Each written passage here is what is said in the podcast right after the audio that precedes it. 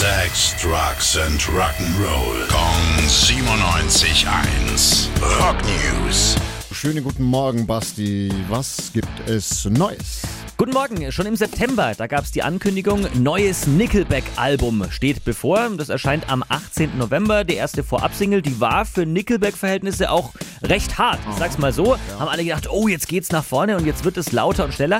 Ab heute gibt's Song Nummer 2, der hört auf den Namen Those Days. Können wir mal reinhören. Everybody got to fall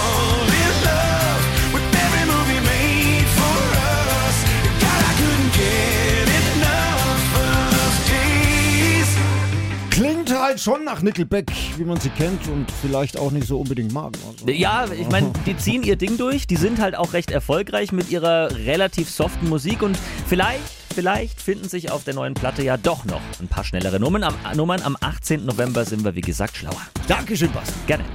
Rock News. Sex, Drugs and Rock'n'Roll. Kong 97.1. Frankens Classic Rocksender.